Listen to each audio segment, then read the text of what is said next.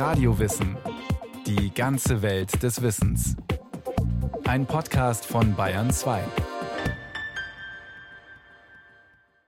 Hier ist Radio Wissen. Ein dankbares Herz ist ein gesünderes Herz. Dankbarkeit stärkt Beziehungen. Erfolgreich durch Dankbarkeit. Die Liste der positiven Auswirkungen, die Dankbarkeit haben kann oder soll, ist lang. Was ist Dankbarkeit? Wie drückt sie sich aus? Welche Wirkungen hat sie tatsächlich? Antworten kommen von Silvia Schopf. Ich bin sehr dankbar für meine drei Kinder. Das ist für mich ein großes Glück. Thank you for making a place for me. Thank you, thank you, thank you, thank you. Ob ich schwimmen gehe und den Fischen begegne oder die Musik, die Klänge, die Fantasie, ein gutes Essen. Es gibt unendlich viel Dankbarkeit in mir. Die Heilung von einer schwierigen Krankheit, dafür bin ich sehr, sehr dankbar. Thank you, thank you for everything. Thank you. Dass jemand einfach mal Danke sagt, aber es geht nicht darum, was er sagt, sondern was für eine emotionale Bindung da entsteht. An erster Stelle Familie, Ehepartner, Kinder, Freunde, Gesundheit, freiheitliche Lebensführung, die wir haben. Das ist ein Gefühl. Also Dankbarkeit ist für mich ein Gefühl, ein pures Glücksgefühl.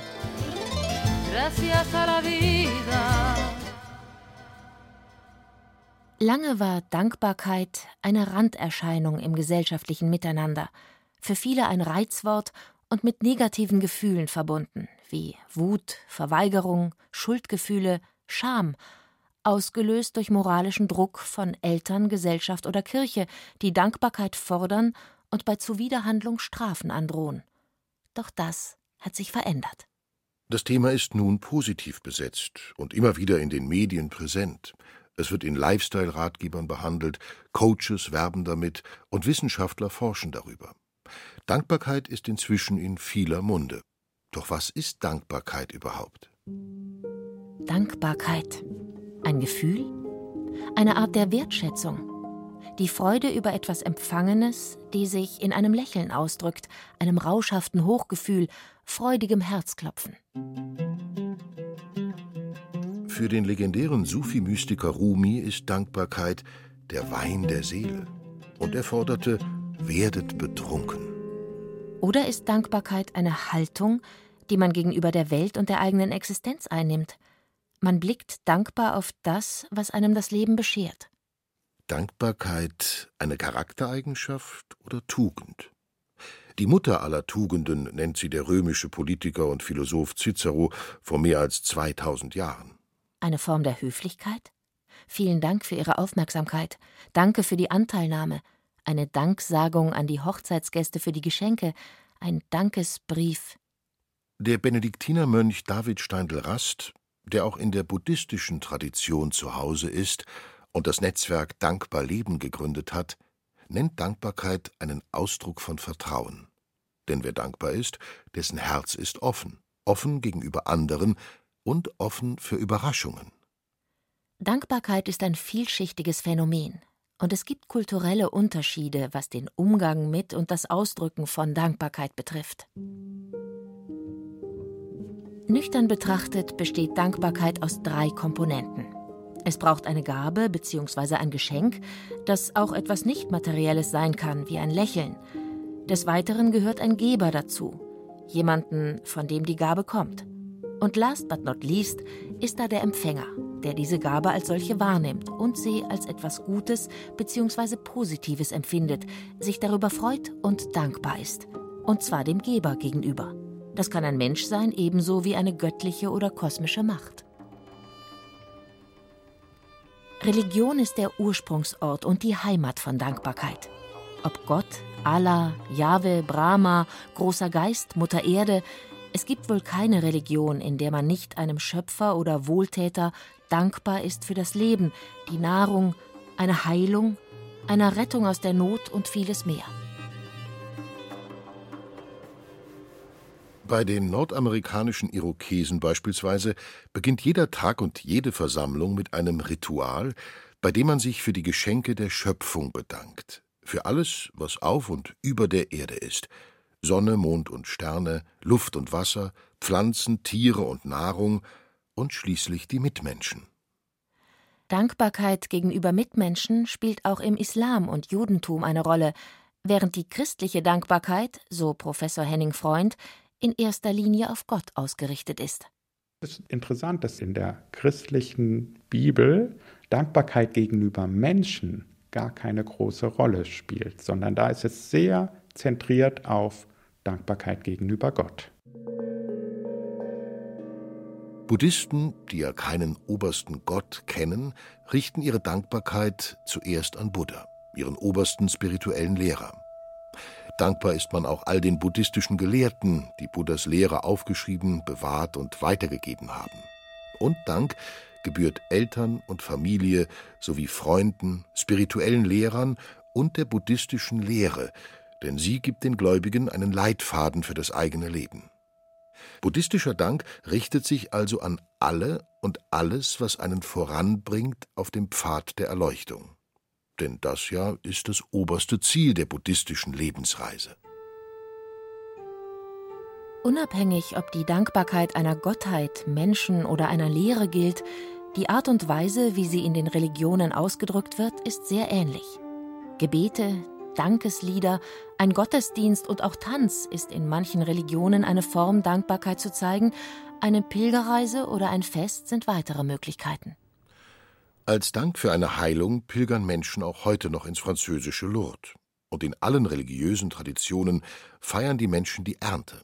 Sie bedanken sich für die Früchte der Natur, denn ausreichend Nahrung zu haben, war in früheren Zeiten keinesfalls eine Selbstverständlichkeit. Alle religiösen Traditionen kennen Opfergaben, wie zum Beispiel Nahrungsmittel. Auch Blutopfer, also Tiere und Menschen, gehörten einst dazu. Mit dem Opfer bedankt man sich auch bei Gott oder einer kosmischen Macht, erklärt der Hochschullehrer und Theologe Thorsten Dietz. Ich habe das Gefühl, die Götter haben mir wohlgetan. Ich muss jetzt opfern, ich muss Gehorsam leisten, damit sie mir wohlgesonnen bleiben.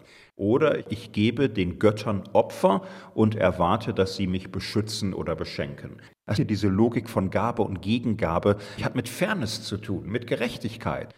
Dieser Verhaltenskodex von Gabe und Gegengabe, diese Tauschlogik, regelt das Verhältnis zwischen Mensch und Gott, aber auch das soziale Miteinander der Menschen.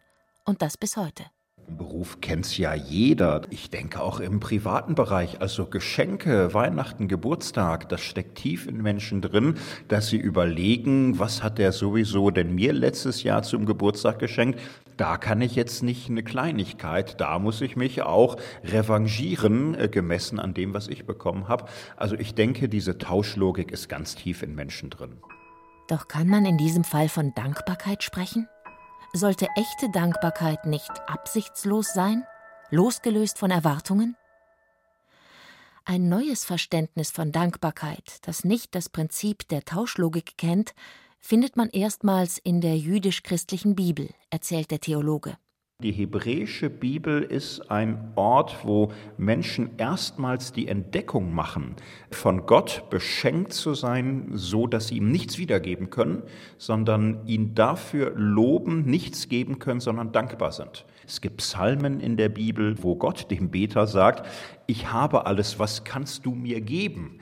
Opfere Gott Dank. Äh, Gott kann man keine Gegengabe gegen, er braucht nichts. Aber trotzdem beschenkt er uns mit Leben und Wohltat, Gesundheit und Rettung und wir können ihm nur danken dafür. Weil Dankbarkeit bei uns in der Gesellschaft lange mit Religion assoziiert und negativ besetzt war, kümmerte man sich nicht um dieses Thema, ja lehnte es sogar ab. Das hat sich geändert. Einer der Gründe, so der Hochschullehrer und Psychotherapeut Henning Freund, ist die sogenannte spirituelle Wende in den Gesundheitswissenschaften.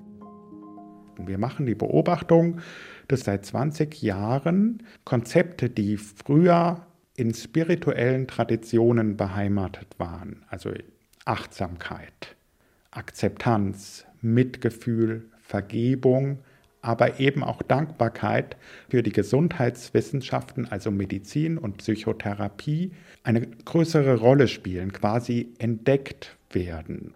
Und der Psychotherapeut sieht auch einen möglichen gesellschaftlichen Aspekt.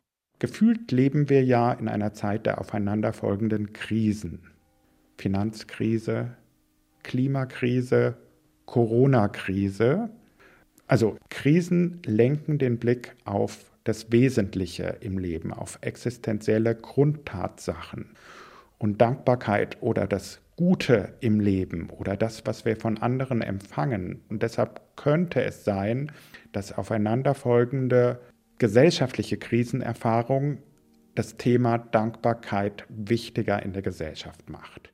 Was die Abstinenz des Themas in der Psychologie betrifft, so liegt es daran, dass sich Psychologie in erster Linie um psychische Störungen und negative Emotionen wie Angst oder Depressionen kümmerte.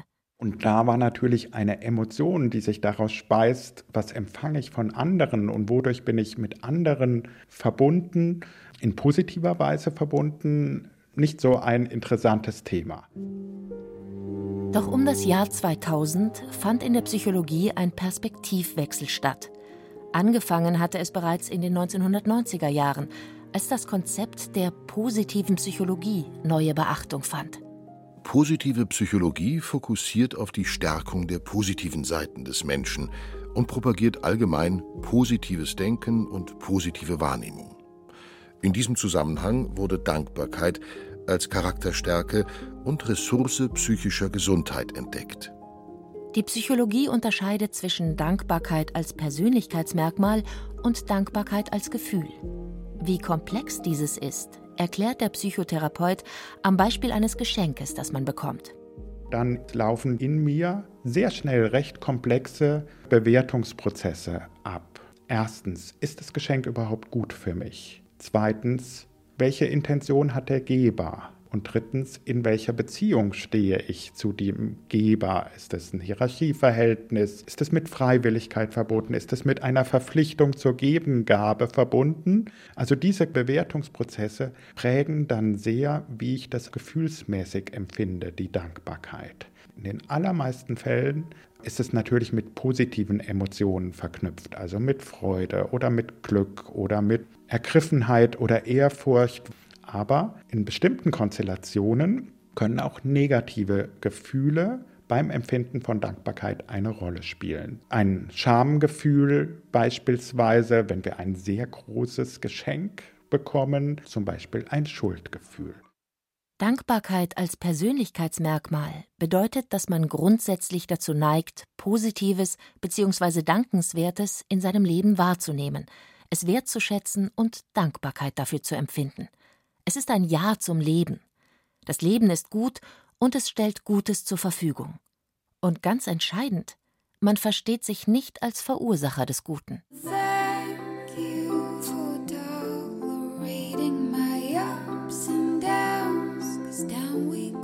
Dankbar für einen schönen Moment. Ehepartner, Kinder, Gesundheit. Dass jemand einfach was Danke sagt. Heilung von einer schwierigen Krankheit. Für meine Arbeitsstelle. Dass ich meine Miete zahlen kann. Ein gutes Essen, die Klänge, die Fantasie. Und dieser Dreiklang aus Wahrnehmung und Wertschätzung des Guten in der Welt und Anerkennung, ich bin Empfänger des Guten, das könnten wir als die Grundhaltung der Dankbarkeit bezeichnen. Vor gut 20 Jahren begann die Wissenschaft verstärkt das Phänomen Dankbarkeit zu erforschen. Welche Wirkungen hat sie? Rasch zeigte sich, dankbare Menschen fühlen sich wohler und glücklicher. Sie sind zufriedener, optimistischer und wesentlich hilfsbereiter anderen gegenüber als pessimistisch eingestellte Personen. Um nun zu erforschen, ob Dankbarkeit erlernbar bzw. trainierbar ist, griff die Psychotherapie auch auf Übungen aus der spirituellen Praxis zurück. Mit Methoden aus dem Achtsamkeitstraining lässt sich zum Beispiel das bewusste Wahrnehmen von Positivem üben. Also innehalten und den Blick und die Aufmerksamkeit ganz bewusst auf das lenken, was einen umgibt, was man gerade tut, was man spürt, was man hört und sieht. Besonders das Kleine und Unscheinbare mit allen Sinnen wahrnehmen und wertschätzen. Das Zwitschern eines Vogels, die freundliche Geste des Türaufhaltens, die Einzigartigkeit des Augenblicks erkennen und ihn als Geschenk betrachten. Eine weitere Dankbarkeitsübung ist das Schreiben eines Dankbriefes. Und der muss noch nicht einmal abgeschickt werden, denn wichtig ist, sich durch das Schreiben das Gute bewusst zu machen, das man erfahren hat. Eine der bekanntesten Übungen ist das Dankbarkeitstagebuch. Man notiert im Tagesverlauf oder am Abend, welche dankenswerten Erlebnisse man an diesem Tag hatte. Das Lob eines Kollegen, ein gutes Essen, ein schönes Gespräch. Auch bei dieser Übung geht es darum, den Blick auf Gutes und Positives zu richten. Zentrales und wichtiges Ziel aller Dankbarkeitsübungen ist es, einen veränderten Blick auf die Welt zu entwickeln. Denn viele Menschen neigen zu einer eher negativen Weltwahrnehmung, so der Psychotherapeut Henning Freund. Sie nehmen Dinge wahr, die ihnen fehlen, die schwierig sind, die ihnen Sorgen bereiten. Aber das macht auch unsere Wahrnehmung unfair, indem wir nämlich die positiven Aspekte, also die Haben-Seite des Lebens, unzureichend beachten. Hilfreich beim Perspektivwechsel ist eine Übung, die aus der Meditationspraxis des japanischen Buddhismus stammt und auch therapeutische Anklänge hat. Naikan, was so viel wie Innenschau bedeutet, besteht aus drei Fragen, mit denen man sich intensiv beschäftigt. Was haben wichtige Personen in meinem Leben, Mutter und Vater zum Beispiel in wichtigen Lebensphasen, mir Gutes getan? Zweitens, was habe ich für sie Gutes getan? Und drittens, womit habe ich ihnen Kummer bereitet? Eine ganz, ganz ungewohnte Perspektive für eine westliche Psychotherapie, sehr ungewohnt. Wir schauen ja eher, was haben zentrale Personen in unserem Leben versäumt, welche Bedürfnisse von uns haben sie nicht befriedigt. Dankbarkeitsübungen haben positive Auswirkungen, so das Ergebnis aller Studien. Doch damit Dankbarkeit zu einer Gewohnheit wird, braucht es kontinuierliches Training. Das zeigt auch ein Forschungsprojekt, bei dem Henning Freund und Thorsten Dietz maßgeblich beteiligt waren. Sie entwickelten ein fünfwöchiges Training für Menschen, die stark unter Sorgen und Grübeln leiden. Zum Programm gehörten zum Beispiel Lektionen mit Info- und Arbeitsblättern zu verschiedenen Aspekten von Dankbarkeit sowie eine Dankbarkeits-App, die als digitales Dankbarkeitstagebuch diente. Die Teilnehmer konnten während des Tages für sie Bemerkenswertes fotografieren. Diese Fotos konnten sie am Abend für eine kurze Rückschau und auch für eine Dankbarkeitsmeditation nutzen. Unsere Hypothese war, wenn diese Menschen einen verstärkten Zugang zu Dankbarkeit bekommen, also den Blick auf das Gute im Leben, könnte es positive Effekte auf die Grübel- und Sorgenneigung haben. Und tatsächlich nach fünf Wochen zeigte sich eine wirklich erstaunliche Reduktion von negativen, wiederkehrenden Gedanken. Und dieser Effekt hielt auch drei Monate und sechs Monate nach dem Training an. Wer also fähig ist, Positives in seinem Leben wahrzunehmen und wertzuschätzen, wer Dankbarkeit empfinden und ausdrücken kann, lebt zufriedener und glücklicher. Denn Dankbarkeitsgefühle kurbeln auch die Produktion der beiden als Glückshormone bezeichneten Stoffe Dopamin und Serotonin an.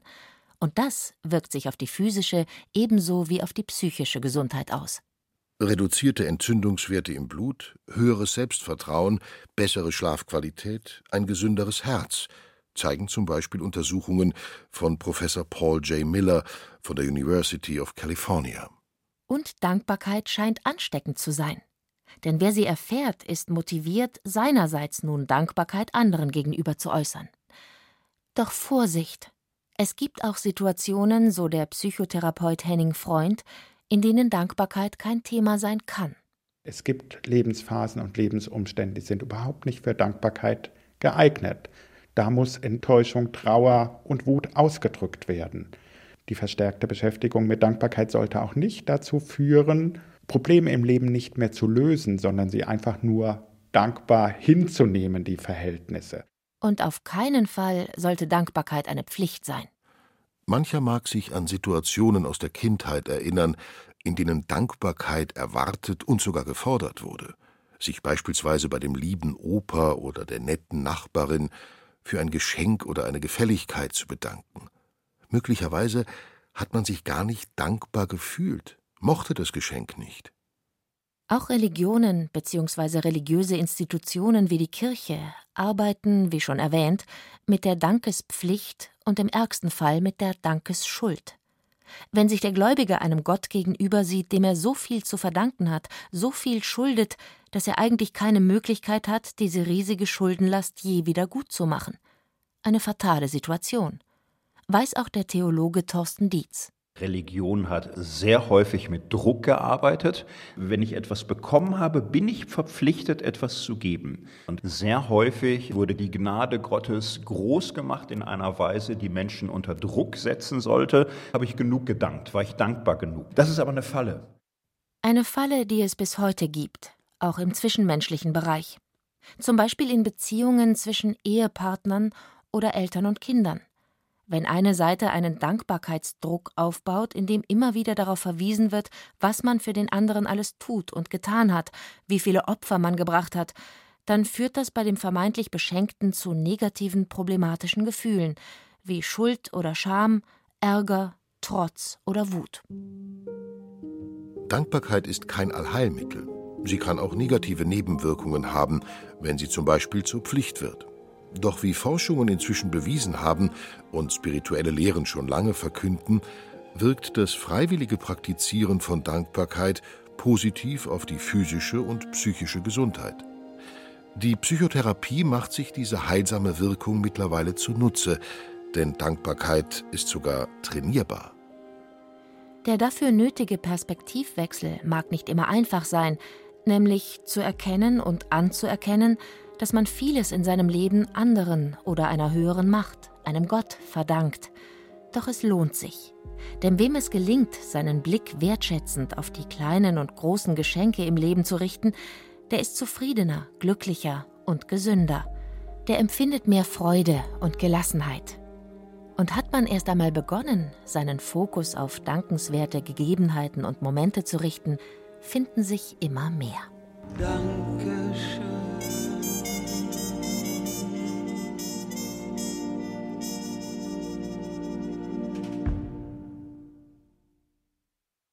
Das war Radiowissen, ein Podcast von Bayern 2. Autorin dieser Folge Silvia Schopf. Regie führte Christiane Klenz. Es sprachen Caroline Ebner und Stefan Wilkening. Technik Peter Preuß. Redaktion Bernhard Kastner. Wenn Sie keine Folge mehr verpassen wollen, abonnieren Sie Radiowissen unter bayern2.de slash podcast und überall, wo es Podcasts gibt.